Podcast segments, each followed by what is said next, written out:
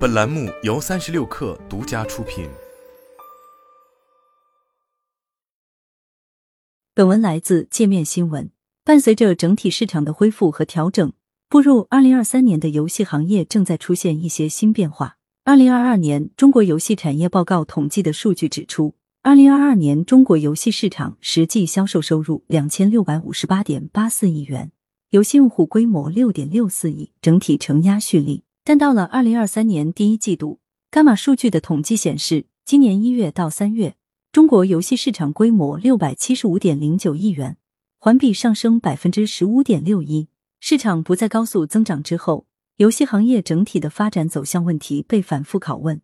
与之同步的是，游戏陪玩行业的价值开始凸显。必须承认的是，例如游戏陪玩、直播电商这样的行业既新又繁，此前都经历过野蛮生长的阶段。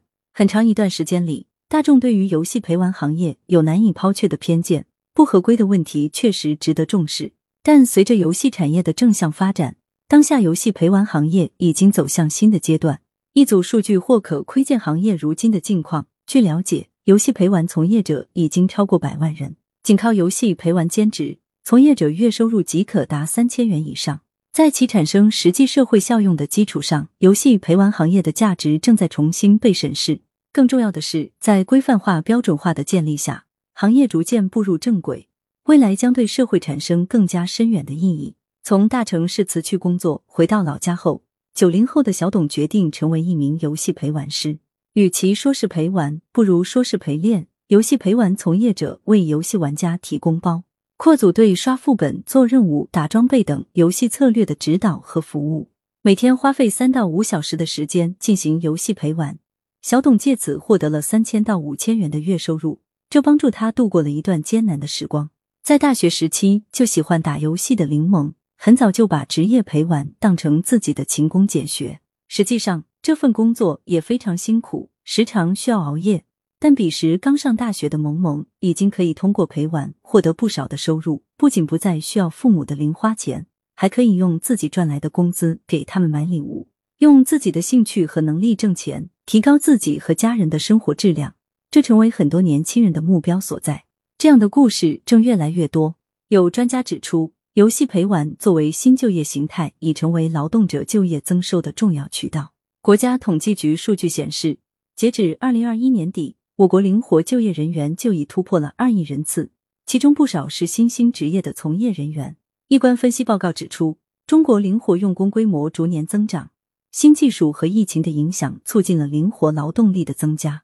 游戏陪玩成为一种职业，背后的意义不仅在于带动年轻人灵活就业，还会对行业形成更多约束力。中国通信工业协会电子竞技分会曾颁布游戏陪玩师团体标准公告，明确规定游戏陪玩师作为正式职业的职业准则。同期上线的还有游戏职业技能认定平台，通过平台认定可获取专业证书。二零二二年五月底。协会又召开游戏服务师职业技能团体标准终审会，规范从业者的行为，并为职业技能认定提供科学依据，提高门槛，加强培训，落实监管。一系列举措之后，游戏陪玩行业得以逐步整合成具备完善管理体系的游戏服务行业。在此过程中，不合规的中小平台也会被淘汰，最大程度上净化和促进行业长远发展。值得一提的是，游戏行业发展至今，更多人开始意识到。电子游戏作品和文化艺术的结合越来越紧密，游戏已然成为重要的文化传播窗口。放眼国际市场，游戏产业正蓬勃发展，迸发出极大的商业价值，也成为许多国家挖掘文化内容的重要手段。二零二二年十一月，欧洲议会正式通过关于电子游戏产业发展的三十八条新政，包括语言多元化、提升领域价值、鼓励宣传、电竞规范化等诸多方案。近日。日本、韩国、加拿大、澳大利亚等多个国家也纷纷加快布局电子游戏产业。正因为此，游戏玩家增强体验、提升能力的需求也随之释放。游戏陪玩行业同样被赋予了文化层面的意义。电竞生态繁荣发展，大众开始认可作为职业赛事的电竞比赛的重要性。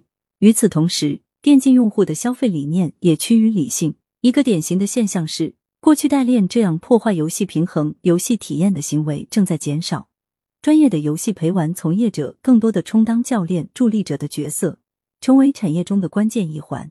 今年全国两会期间，全国政协委员、首都经济贸易大学文化与传播学院副院长郭媛媛在接受央广网记者采访时表示，建议有关部门深度挖掘游戏家的价值，将游戏不同属性深度融入文化、教育、科技、医疗等各个领域，加速推动传统产业转型升级，形成更多新经济机会。种种现象表明，电子游戏已经不只是人们刻板印象中的娱乐工具。